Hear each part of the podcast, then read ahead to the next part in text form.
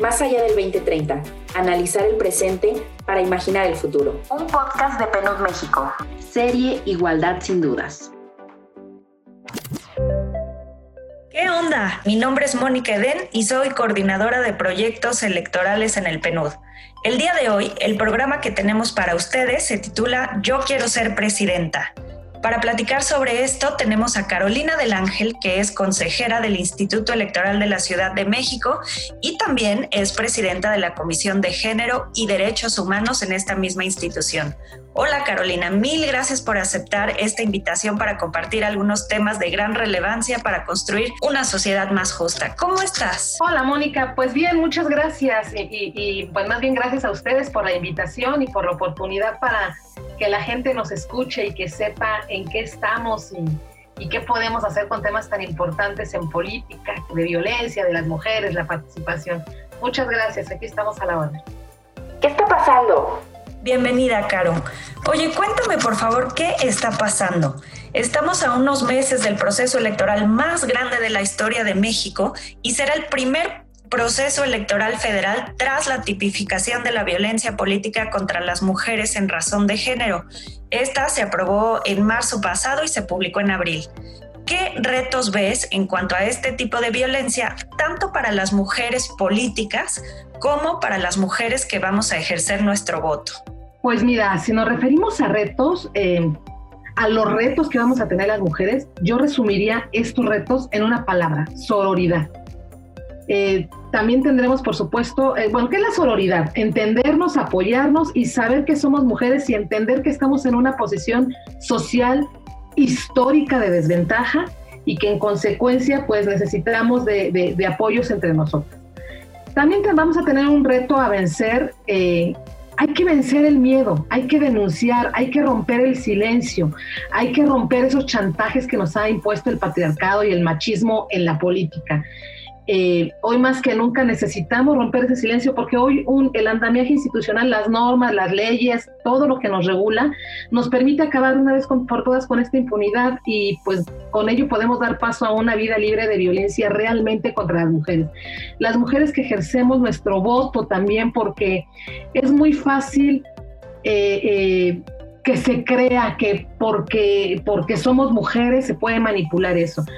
Sepamos que es un delito que nos pida nuestra credencial de elector, sepamos que nadie tiene el derecho a decirnos por quién votar, sepamos que tenemos la libertad, que nuestro voto libre, secreto, es nuestro igual que el de los hombres, y que si alguien nos pide una, una dádiva, o nos ofrece una dádiva, o nos ofrece un castigo por no votar por quienes querramos, eso es un delito y hay que denunciarlo. Eh, nadie nos puede decir, por ejemplo, si no votas por fulano por fulano, te corro del trabajo o que el marido nos diga, eh, tienes que votar por esta persona porque es por quien yo voy a votar. Bueno, pues esa persona tendrá su propio voto y lo podrán ejercer. Quitemos ya esas, esos miedos y ejerzamos nuestros derechos sin miedo y denunciemos además. Es importante denunciar cuando, cuando estemos siendo presionadas para no ejercer nuestro, nuestro voto en libertad y cuando pues no, no debemos eh, recibir dádivas por el voto. Nuestro voto no es mercancía y esto debemos aprender. Es para todas las personas, pero es muy, muy, muy común que se diga todavía y de manera equivocada que a las mujeres es más fácil que nos digan por quién votar. Demostremos que eso no es cierto, porque no, no es cierto. En la, en la mampara, en la casilla, estamos nosotras solas con nuestra conciencia y con nuestro voto. Tengamos la claridad y la, y la tranquilidad de que eso se respeta y que, al menos de parte de la autoridad, y que si la presión es externa hay que denunciar. Amiga, me di cuenta. Claro, qué importante todo esto que, que nos platicas. Fíjate que yo me di cuenta que existía la violencia política contra las mujeres en razón de género debido a muchísimas lamentables expresiones, acusaciones o acciones para descalificar a las mujeres que ya sea precandidatas, candidatas o que ejercen algún cargo eh, público, ya sea de elección popular o no, pero simplemente por el hecho de ser mujeres. Sin duda, uno de los casos más emblemáticos y fuertes de violencia política contra las mujeres es el de las famosas Juanitas, que son mujeres candidatas que postulaban los partidos políticos para cumplir con cuotas de género por ahí del 2009 y una vez que estas mujeres ganaban, las hacían renunciar a favor de sus suplentes que eran hombres y esto pues definitivamente limita su derecho a ejercer un cargo público que además habían ganado en elecciones. De acuerdo con tu experiencia, ¿cuándo notaste este tipo de violencia?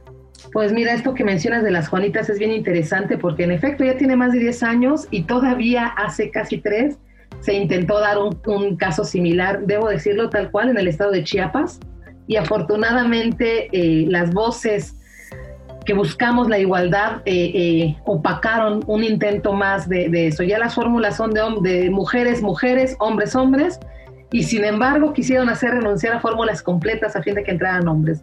Afortunadamente, te decía, el andamiaje jurídico ya no permite estas situaciones y no se permitió una violación más tipo Juanitas. ¿Cómo me di cuenta yo? Pues mira, yo he estado del lado de la autoridad electoral desde que me acuerdo, desde muy pequeña y a mí todavía me tocó ver consejos generales integrados casi en su totalidad por hombres. Y en uno de ellos, una mujer a la que yo admiro mucho, yo notaba cómo ella decía una idea y no era como muy contemplada hasta que la misma idea la decía un hombre. Nunca entendía yo, a mí me costaba mucho trabajo entender por qué lo mismo dicho por una mujer y dicho por un hombre tenían sentidos diferentes. A mí eso no me hace lógica, nunca me ocasionó lógica, siempre me pareció molesto y luego en algún momento ya con la vida me dio la oportunidad de, tener cercanía con esta mujer, insisto, a la que yo admiro muchísimo, y me comentaba que, pues cuando las, las condiciones físicas de, la institución se, se, acondicionaron por el propio crecimiento institucional, eh, le dijeron a ella pues que a ella le tocaba la parte de la decoración porque esa era cosa de mujeres. Entonces sí, estos roles y estos estereotipos nos marcan y hacen diferencias y hacen desigualdad en lo público, en, en altos niveles de toma de decisión y sí es un tema delicado, definitivo. En tendencia. Sin duda, Caro. Eh, fíjate que en las tendencias de los últimos meses, uno de los casos de violencia contra las mujeres en el ámbito político que ha sido viral, que ha sido muy sonado, es el de la legisladora de Estados Unidos, Alexandria Ocasio Cortés, que también es la mujer más joven en la historia en ser elegida para el Congreso de Estados Unidos. Y bueno, ella denunció que un legislador o que otro legislador la ofendió con insultos y palabras sexistas, lo cual eh, según sus palabras, no fue solamente un incidente aislado, sino que es parte de una cultura eh, machista y de violencia política contra las mujeres, que también tú la comentabas hace un momento. Y bueno, el discurso de esta legisladora sin duda dio la vuelta al mundo y tuvo un impacto muy importante, al menos para sensibilizar a la población sobre este tema. ¿Tú qué otras cosas has observado en medios o redes sociales sobre este tema? Pues mira, yo creo que, en redes sociales y, en televisión y en todos estos espacios abiertos, el problema principal es que confundimos libertad de expresión con discriminación. Creo que ese es el grave problema. Y no entender que la discriminación contra las mujeres, eh, que las mismas palabras usadas hacia un hombre no, no tienen el mismo impacto que usadas hacia una mujer porque está muy patriarcalizada la política. Y entonces cuando una, eh, el hombre, eh, en la política consideramos que tiene que ser agresiva, que tiene que ser dura, cosas que les ponen como características a los hombres, eh, pero en un contexto negativo, realmente rudo, duro, y que si las mujeres lo tienen, es doblemente malo, es doblemente mal visto. Entonces, he notado esto, que no logramos entender cómo las palabras y las formas hieren a una mujer. Y entonces escuchamos, eh, pues es que para qué entra la política, que se aguante, así nos llevamos, así, así lo, lo manifiestan los hombres. Entonces creo que el punto principal es que no se entiende. No, no, no hay ese entendimiento, esa separación, primero de que la política no debe ser agresiva, Segundo, que las redes sociales no deben ser agresivas. Y tercero, que no es lo mismo, no significa lo mismo una palabra cuando se la dices a un hombre cuando se la dices a una mujer. Ejemplos hay muchos, no, no, no quisiera ahorita ahondar en ellos, pero sabemos, no es lo mismo porque no son igualmente consideradas las hombres, los hombres y las mujeres cuando en, conceptualizaciones. ¿no? Entonces, eh, eso he notado. Las redes sociales no, no no tienen esa sensibilidad y esa visión y esos, esos lentes morados, esos lentes violetas de entender la perspectiva de género. Creo que el camino es visibilizar la violencia contra las mujeres en ese espacio tan público como es el Internet. Debemos, pero para ello también debemos trabajar en la construcción de una ciudadanía responsable que entienda que la política no tiene por qué ser violenta y no tiene por qué ser agresiva. Manas a la obra. Desde luego, Caro.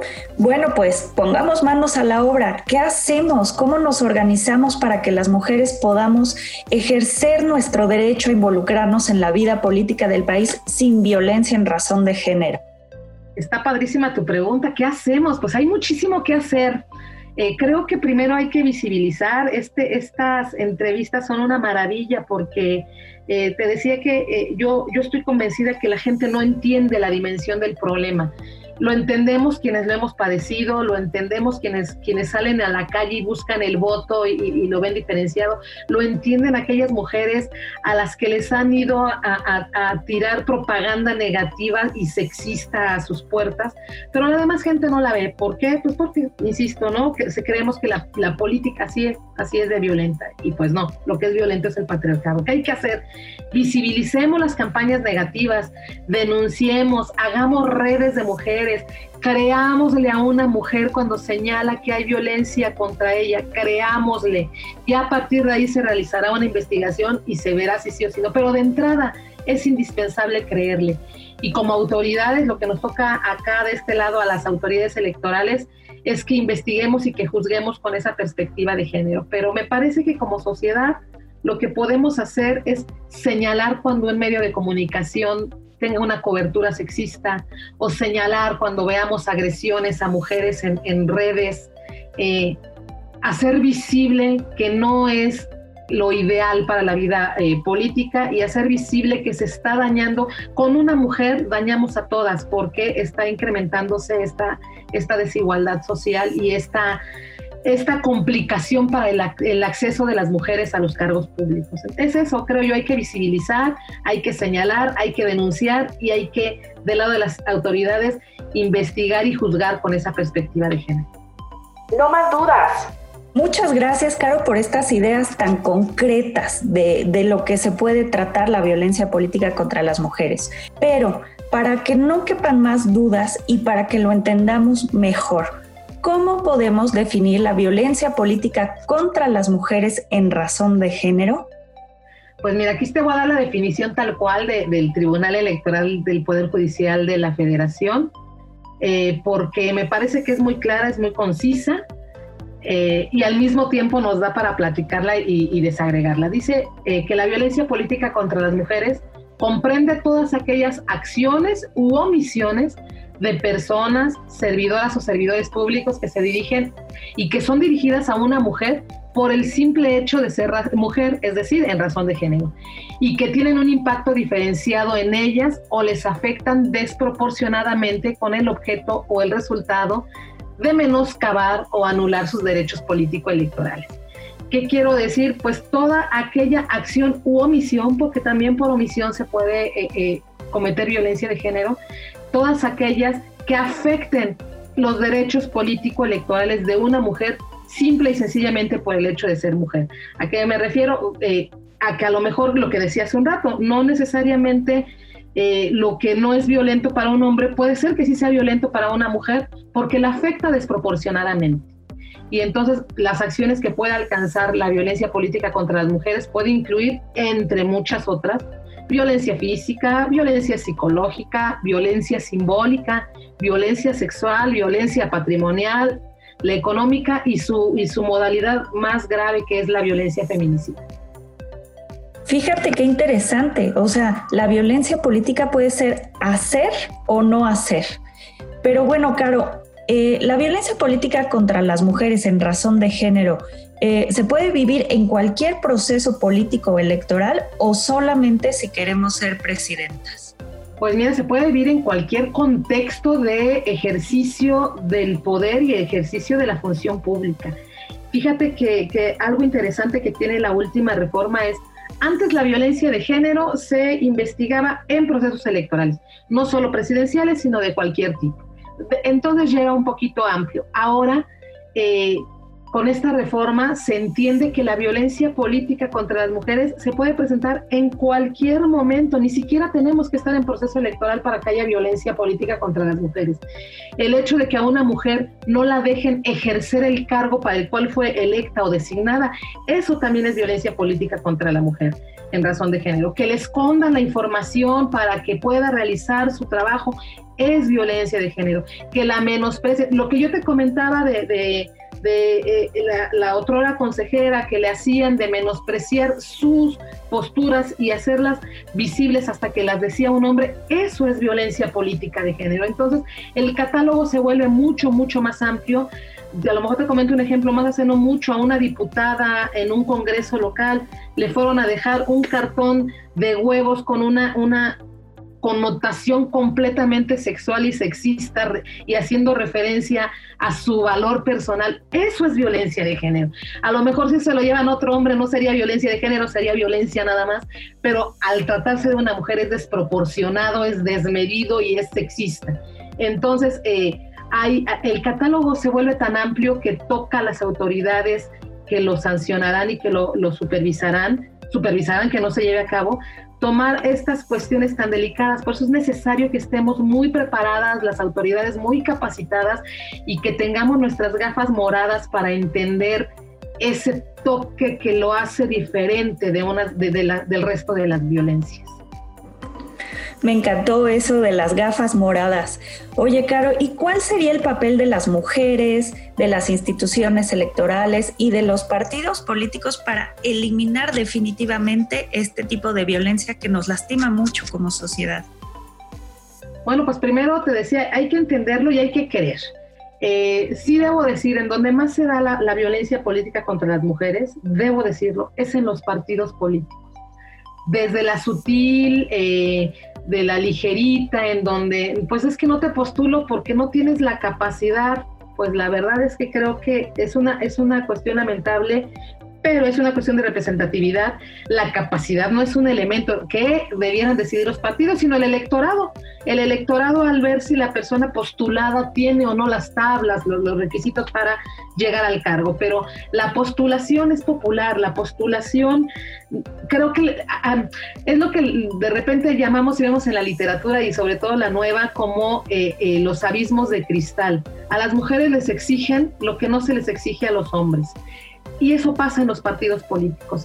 Dejemos de, exigirle a las mujeres lo que damos por sentado en los hombres que no necesariamente siempre tienen. ¿eh? Esa capacidad que se da por sentada por ser hombre, no necesariamente, y que se da por menospreciada por ser mujeres y que mucho menos es necesario. Es, es, es decir, primero creo que hay que visibilizar, eso es lo que tenemos que hacer. Los partidos políticos tienen que poner en su normativa interna sanciones para la violencia de género y tienen que postular mujeres en cargos ganadores, tienen que darles el dinero que requieren para sus campañas y tienen que garantizar que estas campañas son en igualdad de condiciones y tienen que ejercer los presupuestos públicos destinados para el empoderamiento de las mujeres en empoderamiento de las mujeres, no en regalarles florecitas el 10 de mayo, no en pagar la gasolina de las campañas, no, en empoderamiento de las mujeres.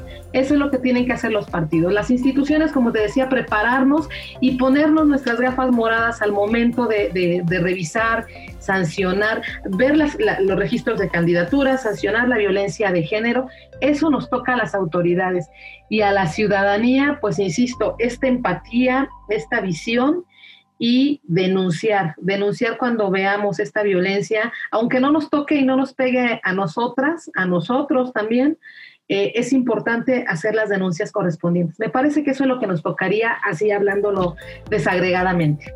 Híjole, Caro, pues muchísimas gracias por esta información tan precisa. Reflexión para llevar. Querida audiencia, les compartimos esta reflexión para llevar. En una sociedad democrática como la que aspiramos a construir, en la que se garanticen tanto los derechos humanos como los derechos políticos de todas las personas por igual, la violencia política contra las mujeres en razón de género sencillamente no tiene cabida. Compártanos sus comentarios en redes con el hashtag Igualdad sin dudas, así todo junto. Otra cosa que desees añadir, Caro, para que nuestra audiencia se lleve para reflexionar de cara al próximo proceso electoral? Pues mira, me gustaría que con este mismo hashtag la gente nos pudiera decir qué piensan o cómo piensan que podemos acabar con la violencia política en razón de género. Creo que vale la pena escuchar cómo lo ve la gente y, qué propuestas tienen de, solución para este problema. A lo mejor valdría la pena escucharles, leerles en ese, en ese tono.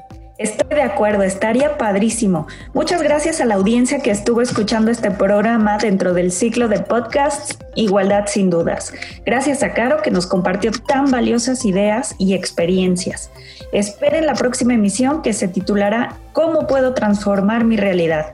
Y recuerden, compártanos en redes sociales con el hashtag Igualdad sin dudas y también cuéntenos qué podemos hacer para terminar con la violencia política contra las mujeres en razón de género y coméntenos sus reflexiones. Soy Mónica Eden, coordinadora de proyectos electorales en el PNUD. Hasta la próxima.